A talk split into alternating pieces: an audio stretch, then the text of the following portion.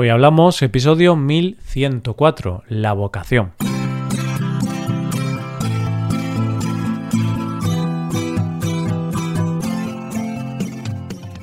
Bienvenido a Hoy Hablamos, el podcast diario para aprender español. Hola, ¿qué tal amigos y amigas? ¿Cómo va todo? Espero que todo os vaya genial. Hoy es viernes, así que tenemos dos episodios. En el episodio del podcast Premium de hoy, Rebe y yo hablamos sobre las madres y algunas frases típicas de madre, ya que el otro día fue el Día de la Madre. Para escuchar ese episodio, hazte suscriptor premium en hoyhablamos.com. Ahora, en este episodio del podcast diario, Paco y yo hablamos sobre ser bombero, policía y sobre algunos trabajos que requieren vocación. Hoy hablamos de trabajo.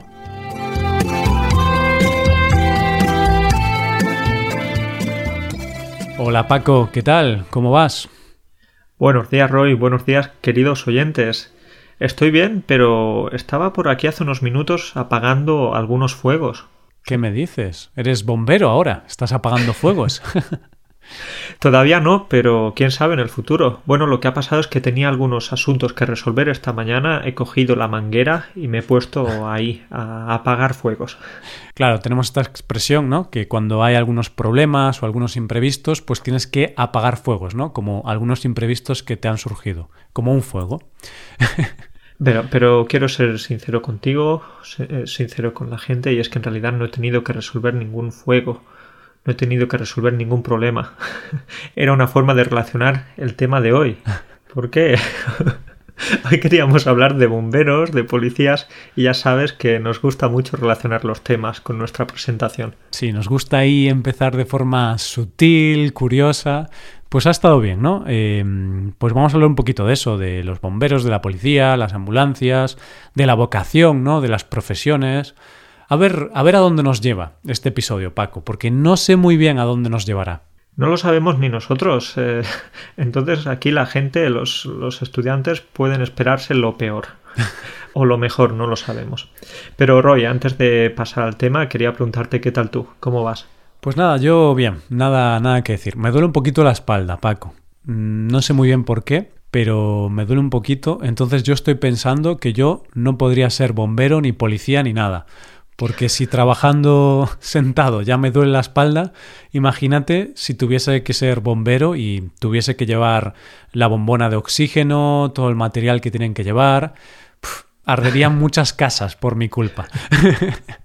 Y es que creo que todo lo que tienen que llevar eh, los bomberos encima, como dices, la bombona de oxígeno, el casco, que el casco también parece pesado, mm, y los extintores y todo, al final necesitan fuerza. No sé si nosotros valdríamos para ese, para ese trabajo. No obstante, como sé que últimamente estás yendo al gimnasio, ahí sí, te estás preparando para la profesión. Sí, bueno, podría prepararme, ¿no? Y podría presentarme, pero al ritmo que voy, Paco, mi cuerpo estaría listo en 10 años o así. Porque, al menos en España, para ser bombero, pues tienes que pasar un examen bastante complicado. Un examen teórico con preguntas, pero luego un examen físico muy, muy duro. ¿eh?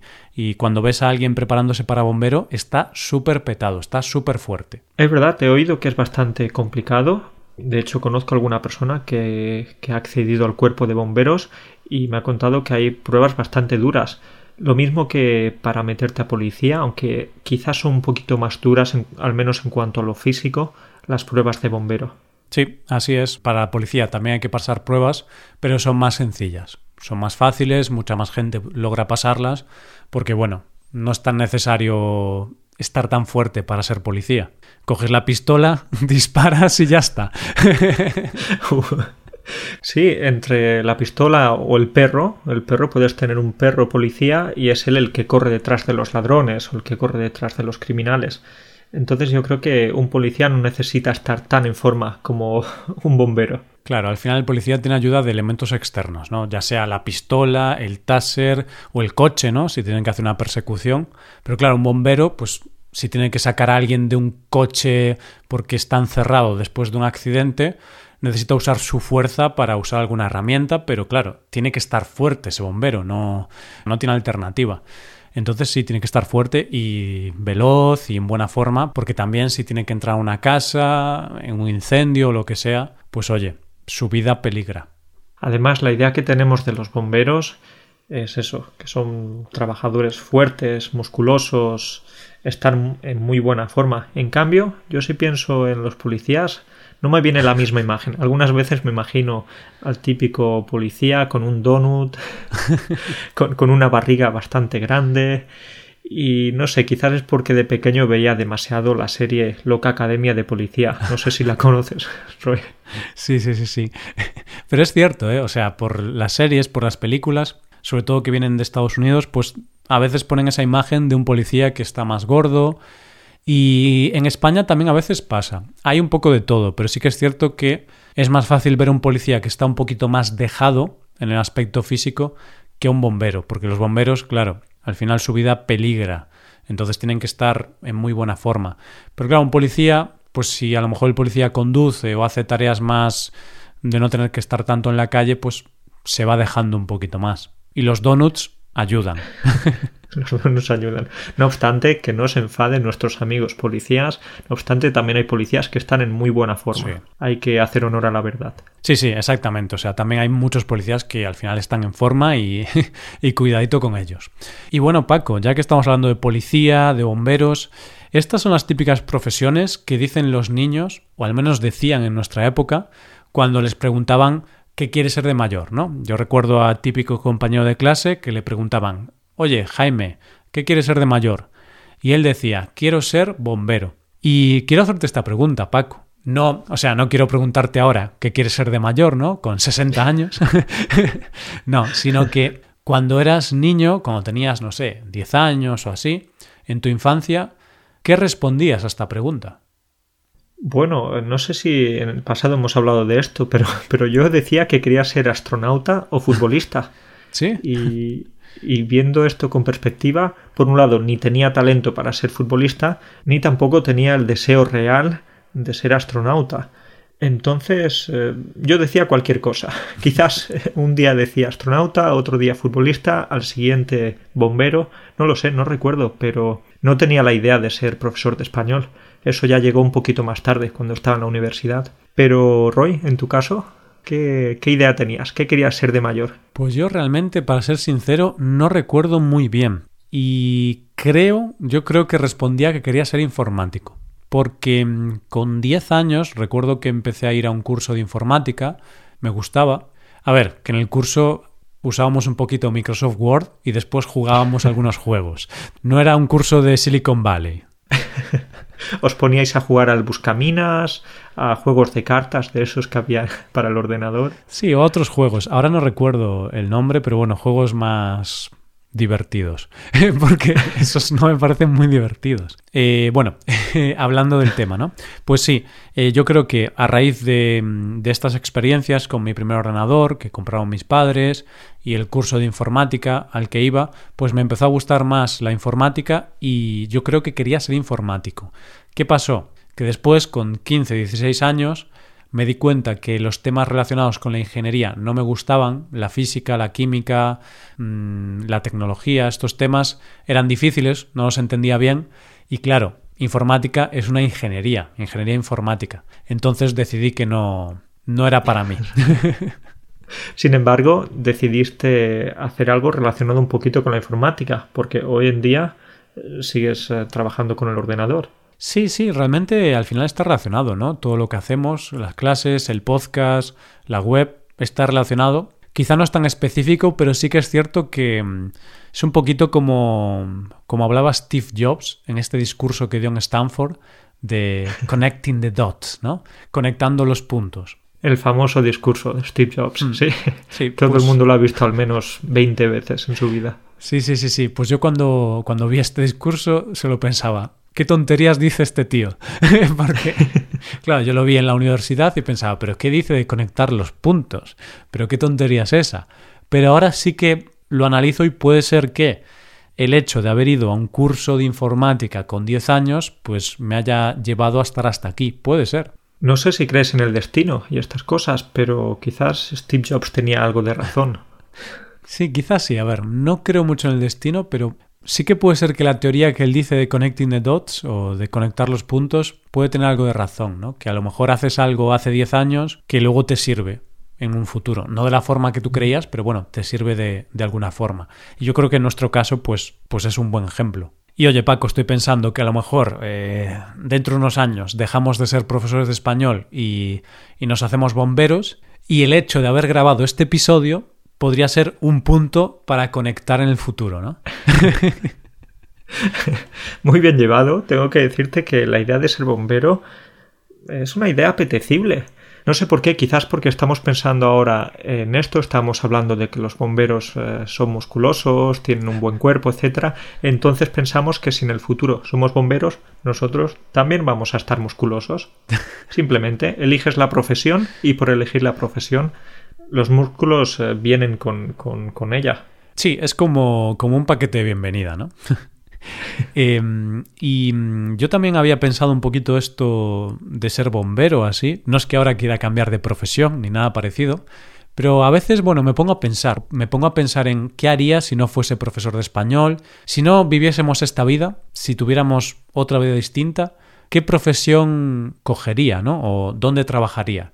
Y algunas veces, pues pensaba, hmm, pues quizás ser bombero no está mal, porque yo conozco ahora un bombero y, al hablar con él bastante, pues conozco más la profesión, o al menos por lo que me cuenta él.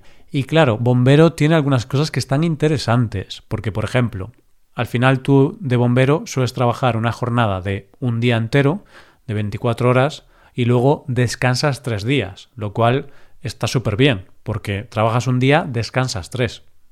Entonces lo que te interesa de ser bombero eh, son las vacaciones. Son unos días de descanso, Roy. Claro, en mi mundo paralelo me interesa tener un trabajo donde no trabaje mucho. No importa que tengas que acudir a los accidentes de tráfico para sacar a las personas que, están atrapadas. No, no, no. A ti lo que te interesa son los días de descanso. Bueno, tiene sentido. En realidad trabajas eh, también mucho. Así que siempre soñamos con algo que no tenemos.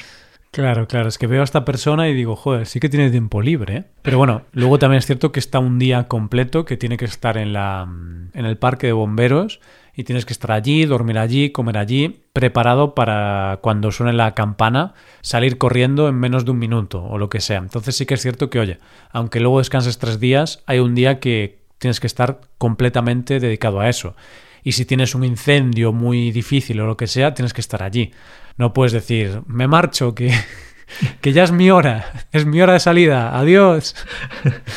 Y la gente ahí, ¿no? ¡Ah! Y tú, lo siento, pero es cambio de turno.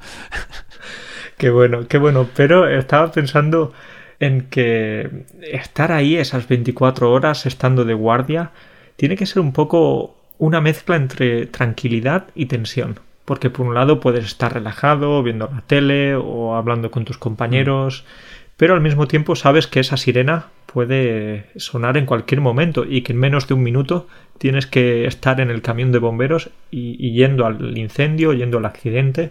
Entonces es una mezcla curiosa esa. Hmm, sí, es cierto. Y al final estas 24 horas que tienes que convivir con tus compañeros de trabajo y al final, bueno, es como todo. Hay algunos que te caen bien, otros que no te caen tan bien. Entonces suena muy idílico esto de, ah, trabajas un día y descansas tres. Pero bueno, también a veces pues puede haber algunos roces o lo que sea. Y lo que tú dices es muy cierto, Paco, porque este bombero que conozco me comentaba eso. De hecho, él cuando duerme y de repente hay un sonido, se levanta súper rápido, porque está habituado a eso. Porque como él duerme en el parque y a veces pues suena la campana y tienen que levantarse muy rápido, pues tiene como ese hábito que cuando está durmiendo y suena, hay un sonido o lo que sea, él instintivamente se levanta de golpe. Entonces, claro, es un poco incómodo. Eh, sí, estoy pensando que él es como los delfines. Duerme con un ojo abierto y otro cerrado. Está todo el tiempo en tensión. Pues sí, pues sí, algo así. Y Paco, yo estaba pensando también que tú no podrías ser bombero. Uy, cuéntame. tengo, tengo ganas de saber el porqué. Pues no solo por tus músculos, que también, porque tendrías que ponerte más fuerte, pero por la forma en la que duermes, Paco. Porque tú tienes un sueño muy profundo. Entonces, te imagino a ti durmiendo en el parque de bomberos, la campana sonando, ¿no? Tú, tú, tú, tú. No sé cómo suena la campana, pero me imagino que será algo así. Y tú seguirías durmiendo. Yo sé por qué dices eso. Es que un día estábamos en la residencia, cuando éramos estudiantes, estábamos en una residencia de estudiantes y empezó a sonar la alarma de incendios. Y todas las personas de la residencia salieron al pasillo, se alarmaron, pero yo era el único o uno de los pocos, de las pocas personas en la residencia que no se despertó. Yo estaba ahí tan tranquilo, durmiendo, y la alarma sonando. Entonces sí, tengo un sueño muy profundo y en caso de que fuese bombero, el bombero tendría que, tirarme un, cubo de agua a la cabeza o pegarme un puñetazo o algo así. Claro, tendrían que poner alguna alarma física para ti, ¿no? Que algo te pinchase un pie o, algo así, porque por sonido no te, no te despertarías. Pero sí, es sorprendente. De hecho, me das un poco de envidia, Paco, porque yo soy todo lo contrario. Yo me despierto con el sonido de una mosca. Y esto es literal. A veces, si hay una mosca en la habitación, puede despertarme. Yo podría ser un buen bombero en ese sentido. Lo malo es que creo que no dormiría muy bien, porque estaría pensando todo el tiempo, va a sonar la alarma, va a sonar la alarma. Y, luego estarías muy cansado, porque no tendrías la fuerza suficiente para aguantar la, la manguera. Entonces quería preguntarte una cosa, Roy, porque en los últimos eh, meses o en las últimas semanas me contaste que habéis adoptado un perro. Entonces, cada vez que el perro ladra, ¿te despiertas? Lo bueno es que no ladra, pero si ladrase probablemente me despertaría, sí. Pero tengo suerte que, que no ladra. Es como el perro perfecto para mí. Pero Paco, mm, estoy pensando que tú y yo no podríamos ser bomberos, ¿eh? O sea, no tenemos madera de bomberos, no es algo imposible, aunque estemos sin trabajo en la calle, realmente no tenemos vocación de bomberos. Por supuesto, estoy contigo, no tenemos vocación, no tenemos madera, me gusta mucho esa expresión que has utilizado, y pero no tenemos ni madera, ni hierro, ni nada, no tenemos material. No, no, no, no, o sea, es una buena expresión esta, ¿no? Tener madera significa, bueno, tener vocación para, para hacer algo o que se te da bien algo y nosotros no. Realmente por nuestras características eh, físicas o psicológicas no, no valemos para, para bomberos. Pero es que al final, Paco, estoy pensando que este tipo de profesiones, ¿no? Bomberos, policías, mm, médicos, son profesiones que necesitan vocación, ¿no crees? Porque al final son profesiones que aquí hemos hablado de lo bueno, ¿no? De lo bueno de que tienes un horario cómodo, si eres bombero, o tienes un buen sueldo, un trabajo estable, porque trabajas como funcionario, pero tienen cosas muy malas también, porque ves a mucha gente que muere de diferentes formas, puede ser muy duro. Puede ser muy duro y creo que aquí, como dices, que la vocación es clave, es imprescindible, porque al fin y al cabo estás dedicando tu energía, estás esforzándote para ayudar a los demás. Son trabajos muy generosos. Entonces estos trabajos necesitan de mucha generosidad y no todo el mundo vale para esto, no todo el mundo tiene madera. Se necesitan muchas habilidades. Hmm, sí, y al final te expones a situaciones complicadas. Si eres bombero, tienes que entrar en incendios, apagar esos incendios, subirte a grandes alturas, entonces no puedes tener vértigo, por ejemplo, si eres bombero. si eres policía, tienen que gustarte o tienes que estar acostumbrado a estar en situaciones conflictivas o en situaciones de alta tensión, porque vas a necesitar tener unos nervios de acero, unos nervios eh, a prueba de bombas. Hmm, sí, es verdad. Entonces son profesiones difíciles, porque al final te pones en situaciones muy complicadas que una persona normal pues no va a vivir estas situaciones, ¿no? Yo como ciudadano normal y corriente, si hay un incendio no voy a entrar a apagarlo, voy a llamar a los bomberos y esperar. O si hay un problema, ¿no? Un robo, un no sé, un intento de asesinato o lo que sea, pues llamas a la policía y ellos se encargan de esas situaciones tan complicadas y tan tan difíciles. Entonces, cuidadito, porque hay que tener una vocación importante. Muchas veces nos ponemos a pensar, oh, qué, qué suerte tienen estos trabajadores, cuántos días de vacaciones, como decíamos antes. O fíjate, están trabajando pero están descansando en el sofá y no tienen que hacer nada. Pero la cantidad de cosas que tienen que hacer cuando trabajan, cuando están en riesgo, por eso podemos decir que nos quitamos el sombrero ante estas profesiones y chapó. Pues sí, la verdad es que hacen un trabajo maravilloso. Pero Paco, yo realmente estoy pensando que sí, que estos trabajos, como muchos otros, requieren vocación, pero al final hay mucha gente que se mete en ciertos trabajos en los que es necesario tener vocación, pero se meten en esos trabajos o, trabajan de eso porque, pues, porque tiene buenas condiciones el trabajo, pero no tienen vocación. Luego quizá no son los mejores profesionales, pero hay bastante gente así, ¿no? Exacto, es así. Y aquí te puedo contar una pequeña anécdota, si te interesa. Y es que, y si no te interesa, también te la puedo contar. Me fastidio. y es que una conocida, una compañera, pues antes de empezar nuestra carrera, pues ella me dijo que no le gustaban los niños, que no le gustaba la enseñanza y que no estaba interesada en la pedagogía, porque yo le dije que iba a estudiar pedagogía. ¿Bien? ¿Qué pasa? Pues que uno o dos años después me la encuentro en la facultad y me dice que acaba de apuntarse, que, le interesa, de repente que le interesa meterse a pedagogía, que le interesan los niños, que le gusta la enseñanza. Y digo, bueno, pero si tú me dijiste que odiabas los niños, que no te gustaban nada los niños y no te gustaba enseñar.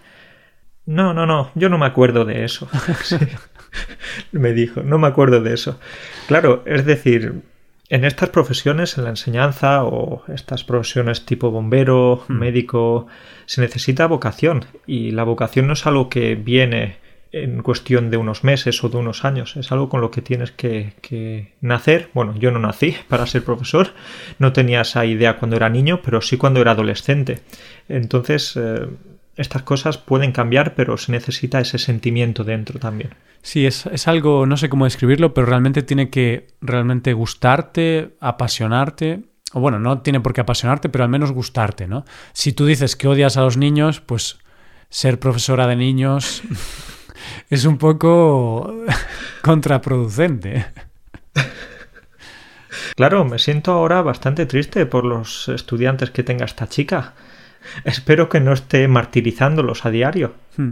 Pero esto pasa, esto pasa. De hecho, este bombero del que, te, del que te hablaba también me cuenta que ahora ve que hay gente, nuevos bomberos, que realmente no tienen mucha vocación y simplemente se han metido a bomberos pues por las condiciones de trabajo. Un buen sueldo, un buen horario, muchos días libres. Pero luego, claro, no saben utilizar bien las herramientas, no tienen buenos conocimientos de, de los temas manuales que son necesarios para, para, para, ser bombero, porque no es solo agarrar la manguera, hay que saber utilizar diferentes herramientas para cuando tienes que manejar metal y todo esto. Y dice que, que son, hay algunos que son un poco inútiles en ese, en ese aspecto, ¿no? Saben mucho la teoría, pero luego llega la práctica y no, no tienen vocación, no se metieron en esto porque les guste o les interese el tema, sino por la plata, por el dinero. por la pasta, por, por... Bueno, ¿qué puedo decirte? Yo solo espero que, que no suframos ningún incendio en los próximos años, porque si cada vez hay menos vocación, no sé quién, quién nos va a salvar. Claro, ¿no? Tendremos profesores que no quieren dar clase, bomberos que no quieren apagar incendios, policías que, que no quieren proteger al ciudadano. Bueno, supongo que al final será una minoría o incluso esa gente que no tiene vocación, pues tendrá que acabar desarrollándola, aunque no lo quiera. Y si no, ya sabes cuál es la alternativa. Los robots. Recuerda, los robots van a hacer todos los trabajos en el futuro. Sí, también es cierto, ¿no? Al final un robot no tiene que tener vocación. Eres un robot, vas a hacer lo que yo te diga, eres mi esclavo. Entonces los robots nos enseñarán idiomas, llegarán a casa para apagar incendios. Bueno, qué, qué protegidos vamos a estar. Pero Paco, yo ahora estoy pensando que si los robots desarrollan una inteligencia muy buena para parecerse a los humanos, al final habrá robots que tengan vocación también. y habrá robots, pues yo qué sé, Robocop, pues su vocación era ser policía. Pero luego habrá otros que diga, pues yo soy el robot limpiador y me encanta limpiar, mi vocación es que las casas estén impolutas. Y otro, pues el robot bombero, ¿no? Pero solo valdrán para eso, porque es su vocación. No queríamos inteligencia artificial. Pues ahí la tenemos. Esas serán las consecuencias. Entonces le diremos al robot que limpie la casa y dirá que no, que quiere apagar incendios. Claro, imagínate, ¿no? Tienes la, la típica romba o algo así que eh, aspira la casa y la frega y te dice, no, es que yo quiero ser bombero. Y tú, pero a ver, pero si tú tienes una manguera enana, ¿qué, qué vas a pagar con ese chorrito de agua? Que está hecho para limpiar el suelo. Y el robot, no, pero da igual, déjame cumplir mis sueños. Bueno, pues tendremos que tener cuidado con los robots, que, nos hagan caso y, que menos inteligencia, que no necesitamos que los robots sean tan inteligentes. Sí, habrá que poner algún límite para que no nos den tantas complicaciones. Ahí está. Bueno, Paco, pues acabamos aquí el episodio y nada, muchas gracias por esta conversación. Un placer como siempre, Roy. Hablamos dentro de una semanita y a ver qué, qué ideas de bomberos tenemos para ese, para ese día. Venga, nos vemos. Cuídate. Chao. Un abrazo para todos. Chao.